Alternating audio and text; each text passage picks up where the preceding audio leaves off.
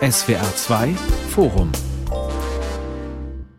Heute mit dem Thema Die Erfinderin des Frankenstein. Wer war Mary Shelley? Am Mikrofon ist Gregor Papsch. Sie erschuf das berühmteste Monster der Literaturgeschichte. Frankenstein oder der moderne Prometheus hieß der Roman der jungen Britin Mary Shelley. Die Gruselerzählung vom wissbegierigen Studenten Viktor Frankenstein, der im Labor einen künstlichen Menschen schafft. Der Frankenstein gilt als Schlüsselwerk der Science-Fiction-Literatur. Er lässt sich aber auch lesen als Essay über die Verantwortung der Wissenschaft. Wer war diese Frau, die vor 225 Jahren geboren wurde und wie wegweisend war ihr Buch angesichts heutiger Möglichkeiten der Reproduktionsmedizin, der Stammzellforschung oder bei der Suche nach künstlicher Intelligenz? Darüber sprechen wir in diesem SWR2 Forum. Professor Dr. Marion Ruisinger ist bei uns. Sie ist Direktorin des Deutschen Medizinhistorischen Museums in Ingolstadt, also genau der Stadt, in der Viktor Frankenstein seine Experimente durchführt. Frau Ruisinger, was fasziniert Sie Sie an dieser jungen Britin und an Ihrem Frankenstein-Roman? Mich fasziniert Mary Shelley als Frau, als Persönlichkeit, mit ihrer Geschichte, die ich nicht zuletzt durch die wunderbare Biografie von Frau Sichtermann nochmal richtig kennengelernt habe. Hat mir viel Spaß gemacht, die zu lesen. Und natürlich ist Frankenstein für ein medizinhistorisches Museum die Steilvorlage, die man sich wünschen könnte. Macht das Fenster auf in die Medizin um 1800, aber bringt automatisch auch immer die Diskussion zu den Grenzüberschreitungen der Medizin heute. Und ein besseres Thema kann man sich kaum vorstellen. Darüber werden wir viel zu diskutieren haben. So, der zweite Name ist schon angeklungen, die Publizistin und Schriftstellerin Barbara Sichtermann, mein zweiter Gast. Herzlich willkommen. Frau Sichtermann, Sie haben eine Romanbiografie über Mary Shelley geschrieben. Das heißt, mehr noch als der skrupellose Forscher und dessen Kreatur fesselt Sie die geistige Mutter beider, die junge Mary Shelley. Warum? Ja, ich habe das erste Mal mit Mary zu tun bekommen in den 60er Jahren, weil ich ihren Frankenstein las und dann ein bisschen was erfuhr über ihr Leben. Und als sie dann ein Jubiläum hatte, sie ist 1797 geboren, 97 habe ich eine große Radiosendung über sie gemacht und viel über ihr Leben erfahren. Und ich war einerseits bestürzt und andererseits auch begeistert, dass all das, was meine Generation 1968 ausprobiert hat an neuen Lebensformen, ja, das war in einer sehr viel größeren mhm. Radikalität alles schon mal da in der englischen Romantik. Gibt's denn sowas? Wir hatten gedacht, wir seien die Ersten. Überhaupt nicht wahr. Viel publiziert. Bekannt ist sie heute aber eigentlich ja nur für ihren Gruselroman. Das war dann auch ihr größter ja. Erfolg. Zu also, Recht eigentlich? Ja, sagen? ja, ja. Mhm. Die anderen Werke sind äh, natürlich interessant für eine Biografin zu lesen. Aber sie sind wie übrigens auch der Frankenstein, wenn man den wirklich mal liest und nicht nur ins Kino geht um seinetwillen, schwere Kost. Ja, mhm. Das ist keine leichtfüßige Literatur, sondern im Grunde ist es Anthropologie oder Philosophie in Romanform und auch sehr sagen wir mal, also mit einer starken, breiten, klassizistischen Feder geschrieben, hm. hat nichts Leichtes an sich. Und die Runde hier im Forum komplettiert. Professor Dr. Giovanni Maio, er ist Medizinethiker an der Universität Freiburg. Herr Maio, was nimmt denn den Medizinethiker für Shelleys Meisterwerk ein?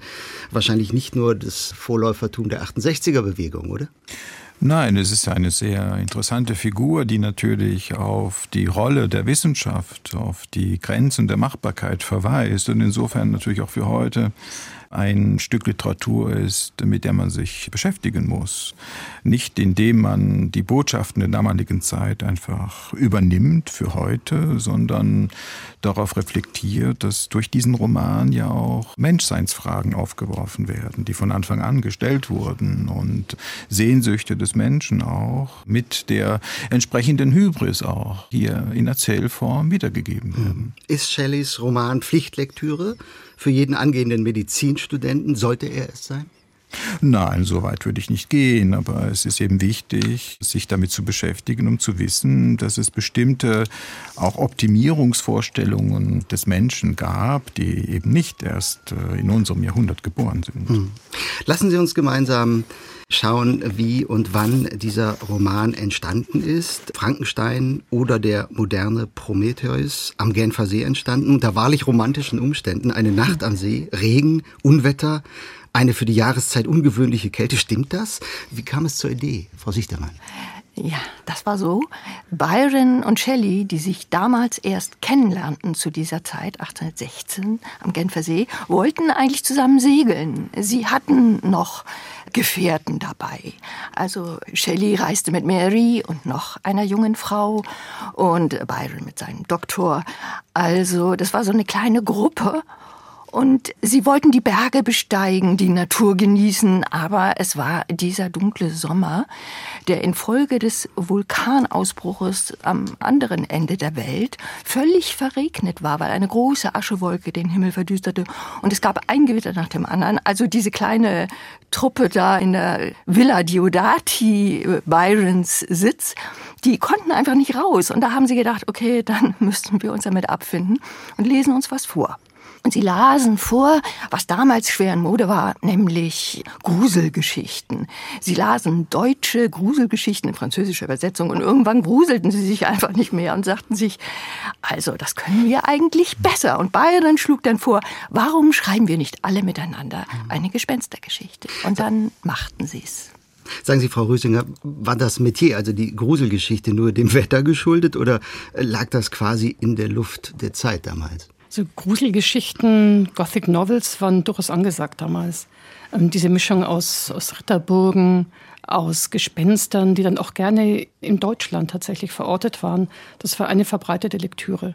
Und auch wenn wir an die Märchensammlungen zum Beispiel der Gebrüder Grimm denken, kommen, glaube ich, gruselige Geschichten vor, was ja auch etwa in dieser Zeit spielte. Das war ja eine wirklich illustre Gesellschaft, klang ja eben schon an.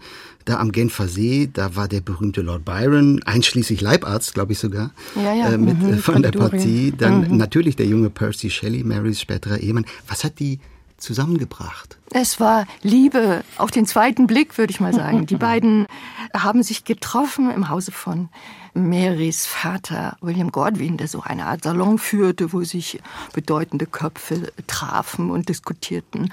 Und Shelley war so der Feuerkopf. Damals 20, 21 und Mary war 16 als die beiden sich erstmals oder zum zweiten Mal dann trafen und verliebten und das Medium für diese Leidenschaft war, da haben Sie ganz richtig, so das richtige Wort schon gesagt, die Literatur und das Wissen. Sie wollten eigentlich alles über das Leben und die Welt wissen, diese beiden jungen Menschen, und lasen wie verrückt zusammen die antiken Autoren und immer wieder Milton und immer wieder Rousseau und gingen ganz darin auf, aber die Erotik war natürlich auch dabei. Herr Mayo, was meinen Sie? Inter- Interessiert Sie das auch so, die historischen Umstände? Vom Feuer war eben die Rede. Wie viel Feuer, wie viel Anarchie, Radikalität steckt in Shelleys Roman? Ja, nun, das ist schon ein Roman jener Zeit, insofern, als wir verstehen müssen, dass in dieser Zeit ja auch äh, solche Debatten ja existierten, die Wissenschaft, die Naturwissenschaft ja in, in einer besonderen Blüte sich befand und äh, auch das Menschenbild dadurch natürlich in jener Zeit ja durchaus neue Facetten bekam. Und insofern ist die Entstehungsgeschichte des Romans ja sehr interessant, wenn wir bedenken, dass in jener Zeit ja auch naturwissenschaftlich der Galvanismus, Elektrizität und so weiter, die Mechanisierung des Körpers, das Maschinenmodell des Körpers damals virulente Menschenbilder waren. Darf ich mal kurz dazu sagen, dass Mary und Shelley und Byron und die anderen auch immer wieder über den Genfer See geschaut haben und die Blitze gesehen haben, als gewitterte ununterbrochen. Und dann haben sie sich überlegt, diese Energie, die da niedergeht, wo ist die zu greifen? Und redeten dann auch, wie eben gesagt, über Galvani und über Mesmer und über Volta und die ersten Experimente, die es gegeben hat, mit Froschschenkeln und, und, und Fadennudeln, die zuckten und so weiter. Wir reden gleich Ja. noch über die wissenschaftlichen Leistungen der Zeit und bei der Gelegenheit, ich glaube, Viktor Frankenstein, er ruft im Roman irgendwann aus, ich habe die Blitze vom Himmel geholt, nicht wahr? Ja. Lassen Sie uns noch kurz über die junge Frau sprechen, Mary Shelley. Was hat sie prädestiniert, sich so eine Geschichte auszudenken? Wenn ich lese, ihre Mutter Mary Wollstonecraft galt als zentrale Figur der frühen Frauenbewegung, ihr Vater William Godwin als Begründer des politischen Anarchismus. Da war der Tochter eine Menge naja, sagen wir, Unkonventionalität in die Wiege gelegt, oder? Ja, richtig. Man kann sogar den Frankenstein auch von ihrer, oder muss es vielleicht sogar, Familiengeschichte her ein bisschen mhm. interpretieren. Mhm. Und zwar hat sie ihre Mutter verloren, dadurch, dass sie auf die Welt kam. Also die arme Mary Wollstonecraft starb im Kindbett und äh, William Godwin erzog seine Tochter, an der er sehr hing, nach, sagen wir mal, sozialen und freiheitlichen, anarchistischen Prinzipien, dass die Institutionen des Staates und so weiter eher zu bekämpfen seien und die menschliche Vernunft und auch das menschliche Herz den Staat eigentlich gar nicht brauchten. Also sehr freisinnig und freizügig. Und als dann Mary sich diese Erziehung als würdig erwies und mit Shelley durchbrannte, der übrigens verheiratet war, Sie war 16, er war verheiratet. Sie war 16 mhm. und er war mhm. verheiratet. Mhm. Da machte dann aber Godwin dicht, denn in der Theorie war er sehr radikal, aber dass seine Tochter dann diese Schritte ging, das hat er ihr nicht verziehen. Als sie den Frankenstein schrieb, hatte sie keinen Kontakt mehr mit dem Vater und litt furchtbar darunter. Die haben sich später wieder versöhnt. Aber während der Entstehungsphase des Frankenstein war sie sozusagen eine Weise. Ganz kurz noch zur Veröffentlichung, zur ersten in London 1818. Der Roman ist anonym erschienen. Warum eigentlich? Das ist eine gute Frage, weil sie sehr schwer zu beantworten ist. Man muss wissen, dass zu jener Zeit Schriftstellerinnen Ausnahmeerscheinungen waren und es als unschicklich galt, wenn Frauen in der Öffentlichkeit des Buchmarktes erschienen unter ihrem eigenen Namen. Es gab mhm. Ausnahmen, aber das waren auch wirklich seltene Ausnahmen und Mary hat sich dem so ein bisschen angepasst. Andererseits wussten alle, Shelley hat übrigens mitgearbeitet an diesem Buch. Er hat es immer lektoriert, dass es Probleme mit der Zensur geben würde. Und hm, also man hatte auch ein bisschen Angst, sich sehr weit aus dem Fenster zu lehnen. Deshalb hat Mary erst einmal gedacht, okay, gehen wir mal anonym mit diesem Buch raus. SWR 2, Sie hören das Forum Der ewige Frankenstein, Mary Shelley und die Grenzen der Wissenschaft. Diese Mary Shelley war fasziniert von den Möglichkeiten der Wissenschaft, der Forschung und damit, Frau Rösinger, mhm. war sie nicht allein. Können Sie mal die Aufbruchsstimmung der Zeit beschreiben in der Forschung, in der Medizin? Im 18. Jahrhundert war eine neue Kraft, ein neues Phänomen, sichtbar gewordene Elektrizität und deren Wirkung auf den lebendigen Körper man ausprobierte durch diverse Experimente. Man hatte so das Gefühl, man könnte hier dem Geheimnis des Lebens auf die Spur gekommen sein, den Funken des Lebens gefunden haben in der Elektrizität oder auch im Magnetismus. Ich denke hier auch an Franz Anton Messmer, den Mesmerismus, über den Polidori, der Leibarzt von Bayern, ja sogar promoviert hat. Diese Vorstellung eines Fluidums, das den Menschen mit dem Kosmos verbindet, das war das eine. Das andere war, dass man schon seit Jahrhunderten Anatomie betrieben hat und inzwischen den Bauplan des Körpers im Wesentlichen aufgeschlüsselt hat und sich jetzt eben hier diese beiden Wege fast verbunden und man sich fragte nach der Anatomie des Lebens, nach der lebendigen Anatomie, der Physiologie, wie wir heute sagen, und dann mit Elektrizität und Leichnamen und organischer Substanz Experimente durchgeführt hat. Das war unglaublich faszinierend. Hier hatte man wirklich das Gefühl, man ist dem Leben auf der Spur. Mhm. Herr Mayo, dem Geheimnis des Lebens auf die Spur kommen, hat Frau Rüsinger gerade gesagt, den Lebensfunken finden. Konkret, was passierte denn an den Universitäten, in den Labors? Ja, nun, dieser Gedanke oder die Suche nach dem Ursprung des Lebens, nach der Lebenskraft, das war ja damals ja auch eine ganz große Frage. Und insofern muss man das genauso sehen, dass hier durch die Fokussierung auf der Elektrizität die Vorstellung immer stärker wurde, dass es diese Kraft sein könnte, die das Leben bedingt, das Leben zum Entstehen bringt. Und so hat jede Zeit ihre eigene Antwort versucht zu formulieren auf die Frage, wie entsteht Leben, was macht diese Lebenskraft aus? Heute haben wir die Vorstellung, dass es die Gene sind, haben wir die Vorstellung, dass heute in ganz moderner Weise die Koppelung von Biologie und Ingenieurswissenschaft im Labor Leben zu erzeugen, ist im Grunde die Übernahme der damaligen Vorstellung durch die richtige Mixtur könnte man plötzlich Leben zum Entstehen bringen. Im Grunde geht es ja um die uralte Frage nach dem Stein der Weisen, nach der Beseelung des Unbelebten. Das ist die Grundfrage damals gewesen. Wie wie heute. Und insofern ist dieser Roman eben nicht einfach ein veralteter Roman, sondern er weist auf Grundfragen des Menschen und auch auf die Sehnsucht des Menschen, diesen Ursprung des Lebens ausfindig zu machen hin. Und Frau Sichtermann, was hat Mary Shelley daran fasziniert? Also äh, Mary und Shelley waren immer in diesem Diskurs drin, von dem wir gerade gehört haben. Die waren vor allem Shelley selbst war sehr fasziniert von äh, naturwissenschaftlichen Experimenten, hat auch selber ständig welche angestellt, chemische Experimente, physikalische. Er hat versucht, Bäume und die Katze zu elektrifizieren, hat dafür einen kleinen Apparat gebaut, so als Junge. Ja. Er war ein Feuerkopf und ein ganz wilder, stürmischer Geist, der alles Wissen seiner Zeit in sich aufsog. Also wirklich sehr, sehr außergewöhnlich. Und auch Mary hatte ja eine so starke geistige Erziehung durch ihren Vater genossen, für Mädchen und Frauen damals sonst sehr ungewöhnlich. Marys Faszination an dem Stoff war aber noch etwas anderes, was jetzt von dem medizinischen und der Frage nach dem Lebensfunken wieder wegführt.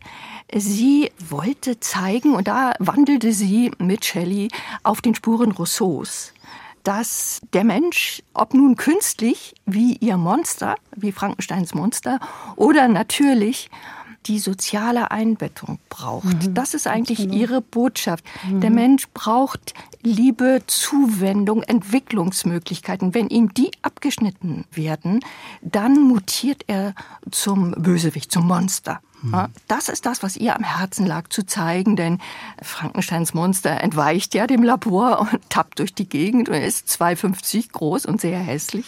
Alle Menschen fliehen vor ihm. Also er hat keine Mitmenschen, findet keinen Anschluss, kriegt kein Echo auf seine täppischen Versuche, sich Freunde zu schaffen. Und äh, deshalb wird er zum mörderischen Monster. Und das ist ein sehr schöner Gedanke, in der Tat, weil wir hier eben zwei Welten haben. Nicht? Wir haben einerseits die Laborwelt, die eben das mechanistische Bild des Menschen im Grunde verkörpert und zugleich natürlich in jener Zeit der, der Romantik, der Aufklärung auch eine Hinwendung äh, zum Gefühl und ja. auch eine durchaus Mystifizierung der Natur, eine ja. Überhöhung des Natürlichen. Ja. Und das wird hier quasi quasi kontrastiert, im Grunde sogar polarisiert. Nicht? Das, ja. Und dadurch entsteht natürlich auch eine, ein Stück weit eine Verfremdung, denn die Natur wird überhöht und die Naturwissenschaft wird, naja, zu einer reinen Gefahr apostrophiert. Und insofern liegt die, sagen wir mal, die Wahrheit, wenn es eine solche gibt, irgendwo in der Mitte. Aber in dieser Zeit war diese Polarisierung eben durchaus auch Kind der Zeit, nämlich zwei ganz unterschiedliche Zugänge auf die Welt. Ja. Was man nicht vergessen darf dabei ist, dass der Roman Frankenstein, aber auch das, was in den Köpfen vorging damals der rebellischen jungen Leute, mhm. war ja auch immer gerichtet gegen die Religion und gegen mhm. die Kirche, gegen die Interpretation Schemata, die mhm. die Religion anbot. Davon wollte man weg.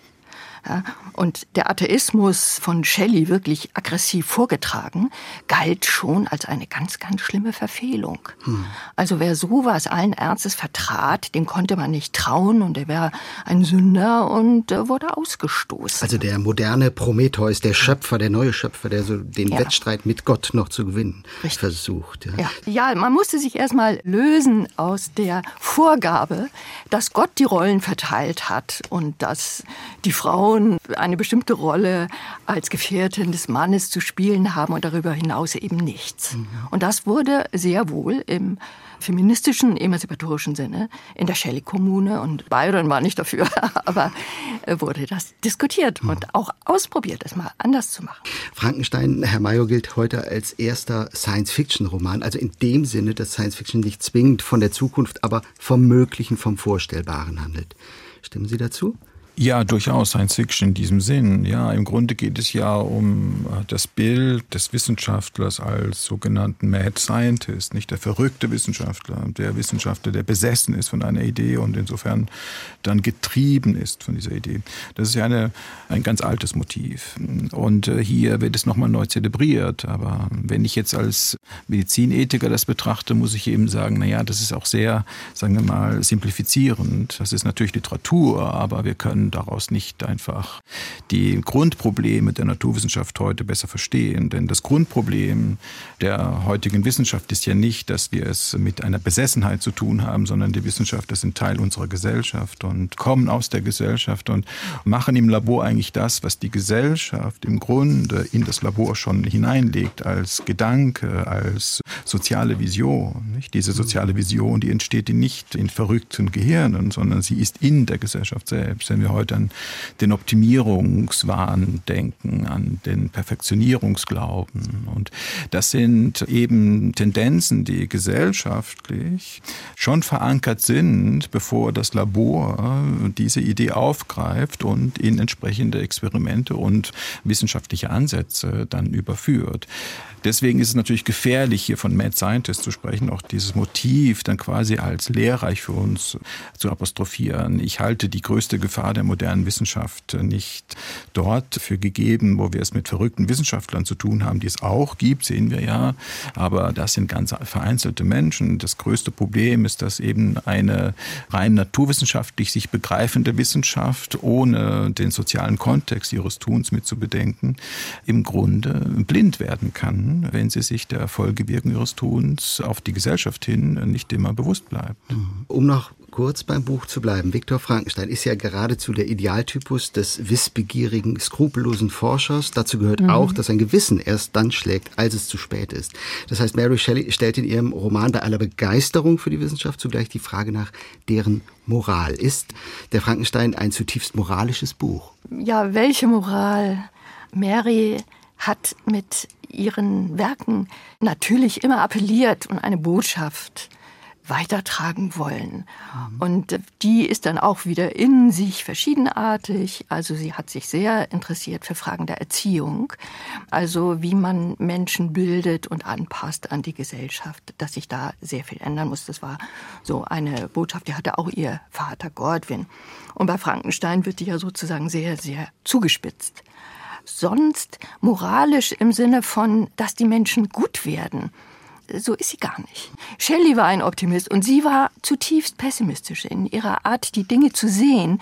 Sie hat ihren Mann auch ein bisschen porträtiert in Frankenstein, denn er war auch ein Besessener, der so seinen Motiven und Fragestellungen hinterher rannte und nachts nicht schlief und durcharbeitete und so weiter. Aber moralisch im Sinne, dass die Menschen dazu gebracht werden könnten, sich zu verbessern und das Zusammenleben schöner zu machen, die Zivilisation zu heben und so weiter. Mhm. Diesen Optimismus hatte sie eigentlich gar nicht. Mhm. Es geht bei ihr immer so ein bisschen, ja, so patt aus. Ja? dass man Versuche macht und dass man scheitert. Und was ganz, ganz wichtig ist, ist, dass sie den schöpferischen Geist des Wissenschaftlers, aber auch des Dichters nicht einschränken wollte. Sie hat immer dazu gestanden, dass Frankenstein es richtig gemacht hat, als er forschte und schuf. Aber er hat dann hinterher mit den Resultaten seiner mhm. Schöpfung nicht leben können. Da fängt der Bruch erst an. Der menschlichen Geist, der sich frei macht von religiösen Vormündern und voranstürmt, den hat sie bejaht. Mhm. Aber ja. die Fähigkeit, mit den Resultaten richtig umzugehen, mhm. hat sie angezweifelt. Ja, das ist vollkommen richtig, Versichte man. Also ich würde das auch so sehen, die Freiheit, ja. Und doch ist auch eine andere Moral damit verbunden. Im Grunde ja doch, wenn man das weiter reflektiert, vermittelt sie ja die Moral, dass nur der natürliche Ursprung quasi die notwendige Voraussetzung der Menschlichkeit darstellt. Also es ist im Grunde schon eine Moral für das Natürliche. Insofern als er eben Frankenstein das Geschöpf hier darstellt, dass derjenige, der zur Liebe nicht fähig ist und nicht lieben kann, weil er eben nicht aus einer natürlichen Verbindung heraus entstanden ist. Und diese Glorifizierung des Natürlichen, das ist schon eine Moral, die mit diesem Buch verbunden ist und die auch mit der Naturphilosophie jener Zeit und so weiter kongruent ja, Rousseau, ne? nicht? Und Rousseau sowieso, nicht? Mhm. Aber nicht nur Rousseau, nicht? Insofern ist damit schon eine, sagen wir mal, naturphilosophische Moral verbunden. Also ich hatte die Frage nach der Moral auch deswegen gestellt, weil es klang ja vorhin schon an, die Kreatur, sie ist ja nicht von Anfang an die böse Bestie. Nee, sondern genau. ein, im. Grunde genommen ein unschuldiges Retorten-Riesenbaby. Das, das könnte eigentlich Mitleid erwecken, aber. Frankenstein tut eben genau das mhm. Gegenteil. Nicht? Er flieht vor ihm und erst als das Wesen dann von seinem Schöpfer und der Gesellschaft mhm. zurückgewiesen wird, wird es böse, wird es dann zur mordenden Bestie. Das ist der entscheidende Turning Point in der Erzählung und das genau. ist doch auch irgendwie ein Vorwurf an die Gesellschaft. Da gebe ich Ihnen völlig recht. Wenn man diesen Frankenstein-Roman zum ersten Mal, mir ging es so nach längerer Zeit wirklich mal wieder von vorne bis hinten liest, ist man ganz erstaunt, wie wenig das mit dem Frankenstein dieser Verfilmungen zu tun hat und wie viel das mit der Gesellschaft zu tun hat und eben mit der Herausforderung an eine Gesellschaft auch mit Andersartigkeit umzugehen.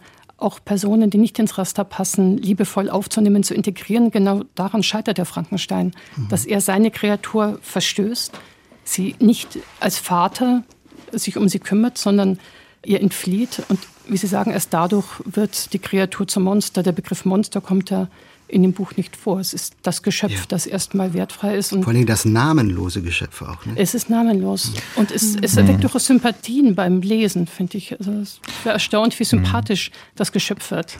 Ja, es ist die Gesellschaft einerseits, aber auf der anderen Seite auch, man kann es auch so lesen, dass dem Geschöpf eben der natürliche Vater, die natürliche Mutter, die natürliche Liebe fehlt. Nicht?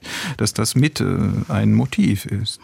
Insofern ist das schon eine Glorifizierung Glorifizierung der Natürlichkeit, Glorifizierung von Verbindung, zwischenmenschlicher mhm. Verbindung. Nicht? Darf Darum ich einen kleinen Einwand vortragen?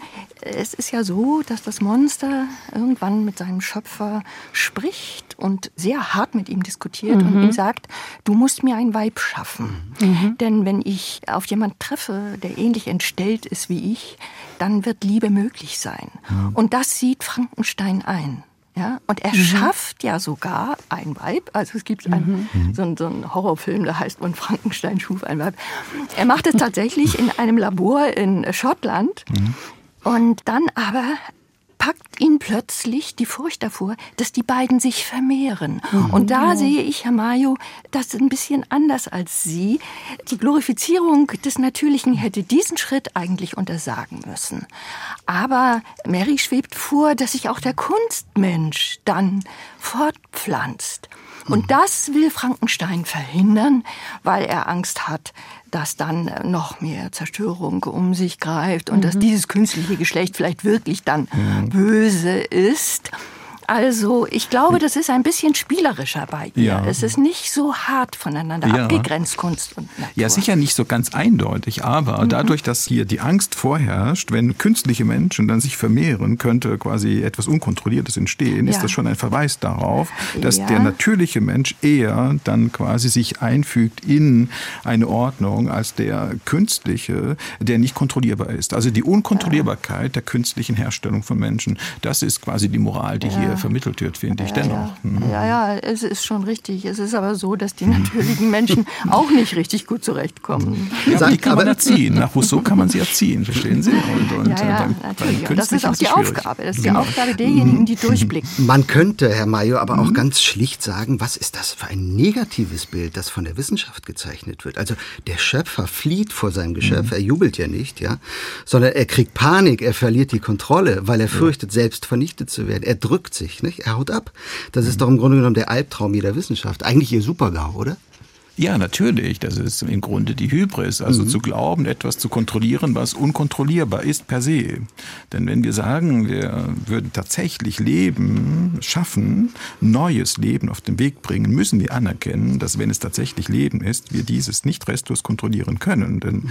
das Lebendige ist ja gerade dadurch definiert, dass es eine autopoetische Konzeption ist. Ja, es ist selbst evolutiv. Wir können es nicht steuern, wenn es Leben ist. Und wenn, könnten wir es steuern, dann ist es es eine Maschine und kein Leben. Im Grunde ist das ja quasi der große Unterschied ne, zwischen dem rein mechanistischen und dem lebendigen. Und hier wird eben doch die Hybris vermittelt, dass wenn wir meinen, auch das Lebendige oder das künstlich hergestellte kontrollieren zu können, dass wir darin uns irren. An dieser Stelle möchte ich eine kleine Fußnote anbringen. Mhm. Es ist richtig, wie wir hier diskutieren und das hat auch alles so diese Schwere, die Fragestellungen, die der Frankenstein aufwirft. Aber man muss es doch cum granus alles nehmen, denn es sollte ja, gehen wir mal an den Ursprung zurück, die Nacht in dem dunklen Sommer in der Villa Diodati am Genfer See. Die Wette, ja, mhm. schreiben wir doch alle eine Gespenstergeschichte. Mhm. Es war ja auch eine Gaudi, das muss man anerkennen, das muss man zugeben. Und Mary und Shelley haben natürlich auch immer gelacht und sich überlegt, so wie, muss es sein. Ja, wie kriegen wir jetzt den nächsten tollen Grusel hin? Insofern musste Frankenstein fliehen und das Geschöpf sozusagen ausgebildet oder freigesetzt werden, mhm. um Schauder zu erzeugen. Darum ging es. Das war auch eine Technik geworden in der Schauerromantischen Epoche, mhm. Grusel zu erzeugen. Und sie wollten eben Mhm. Weg von diesen alten Methoden, Kettenrasseln, Verliese in Burgen. Und es ist auch immer ein geiler Abt unterwegs, der dann die gefangene Comtesse und so weiter und so weiter.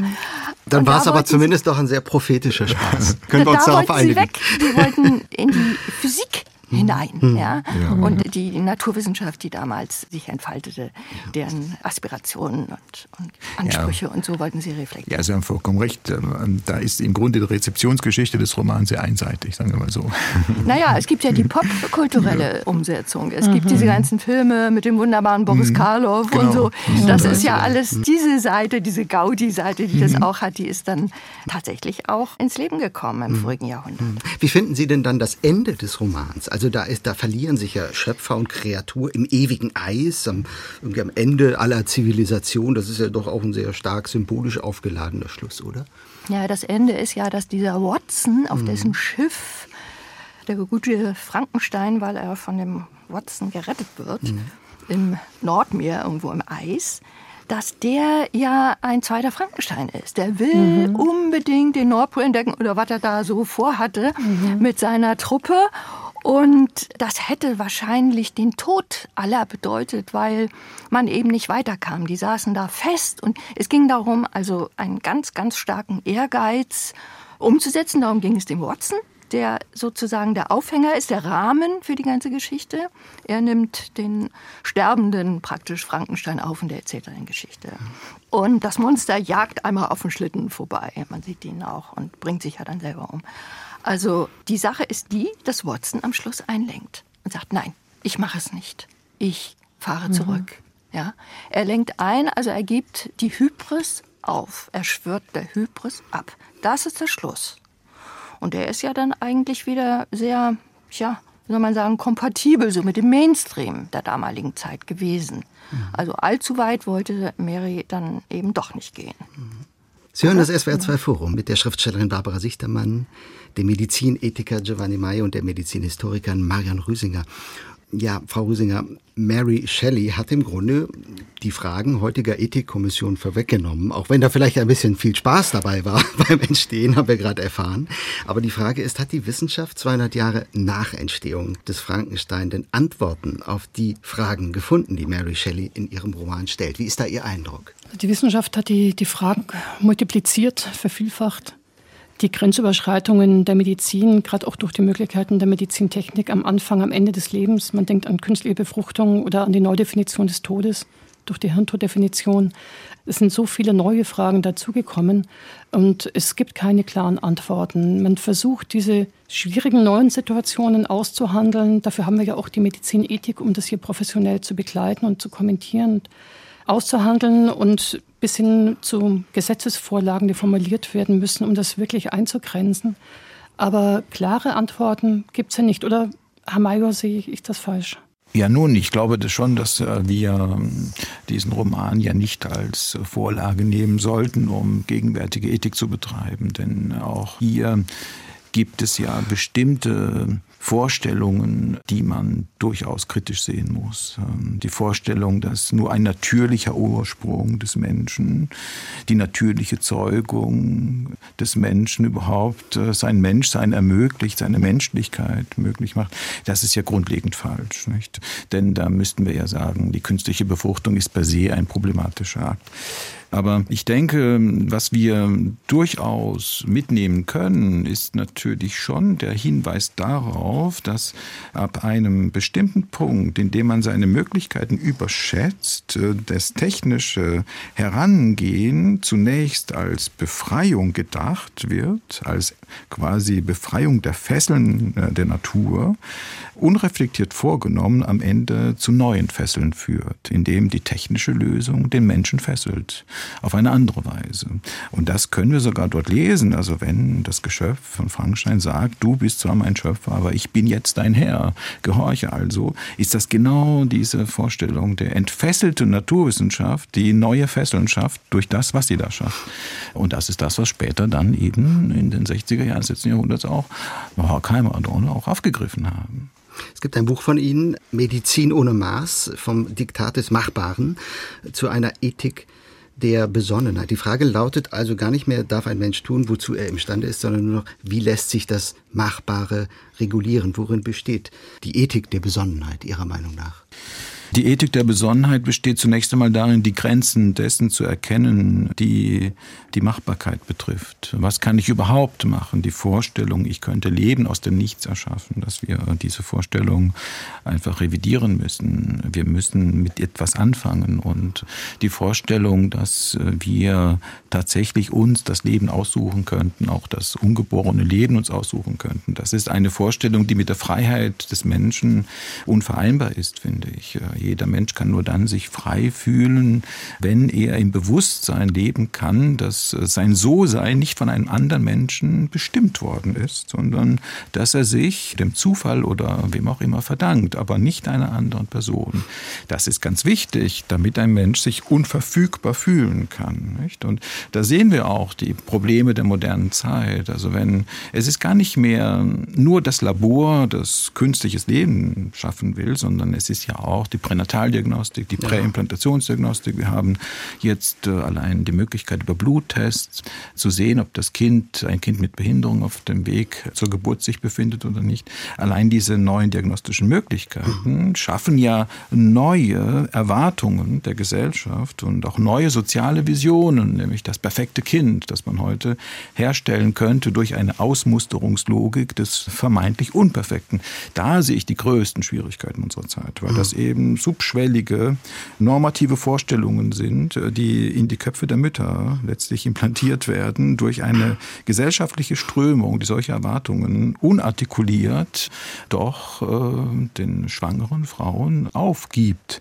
Und dadurch müssen wir heute eher das Recht auf Nichtwissen. Ich finde auch die Freiheit einer jeden Schwangeren selbst festlegen zu dürfen, was sie wissen will und wie sie mit dem ungeborenen Leben selbst umgehen will. Diese Freiheit müssen wir neu erkämpfen, weil wir heute in einer Gesellschaft leben, in der eine internalisierte soziale Erwartung da ist. Und da sehe ich die Probleme der Machbarkeit, nicht? dass wir da die Grenzen dessen, was wir nicht nur machen können, sondern tatsächlich machen wollen sollten. Diese Grenze haben wir heute oft aus dem Blick verloren, denn mhm. es ist gar nicht gut für den Menschen, wenn er meint, er könne sich seine Nachkommen selbst aussuchen.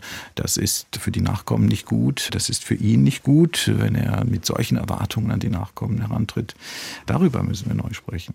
Wie sehen Sie das, Frau Sichtermann? Da frage ich jetzt bewusst die Nichtwissenschaftlerin, die sich aber jetzt sehr lange mit Mary Shelley und dem Frankenstein-Roman beschäftigt. Ja.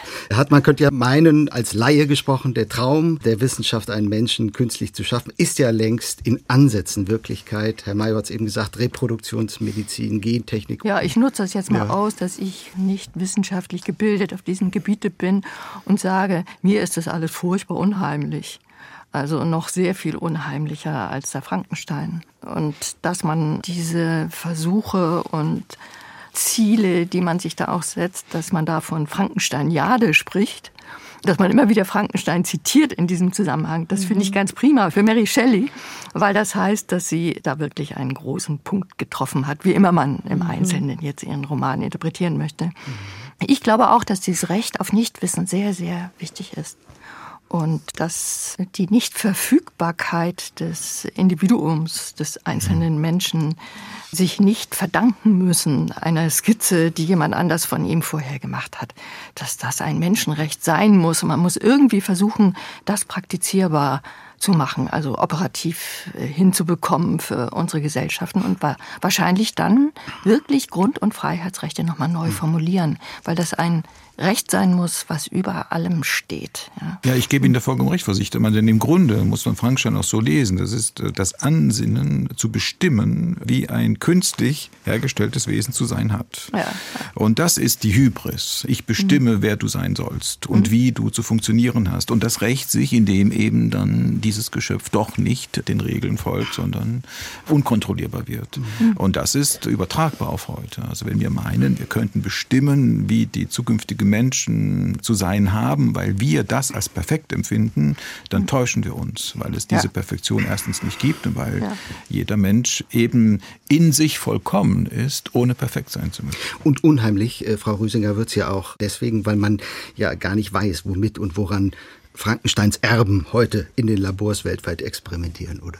Das ist sicher das, was einem Angst macht, ja, diese Unsichtbarkeit und Unnachvollziehbarkeit dessen, was in der modernen Forschung vorangetrieben wird, welche Grenzen gerade im Moment überschritten werden und wie weit sich hier wirklich die globale Forschung, die globale Weltöffentlichkeit gemeinsame Grenzen setzen kann. Es wird immer wieder Fälle geben, wo eine Nation diesen Vorsprung nicht aufgeben möchte, wo man um diesen ersten Platz in einer Forschungslandschaft ringt und andere Bedenken hintanstellt. Und das macht mir persönlich Angst.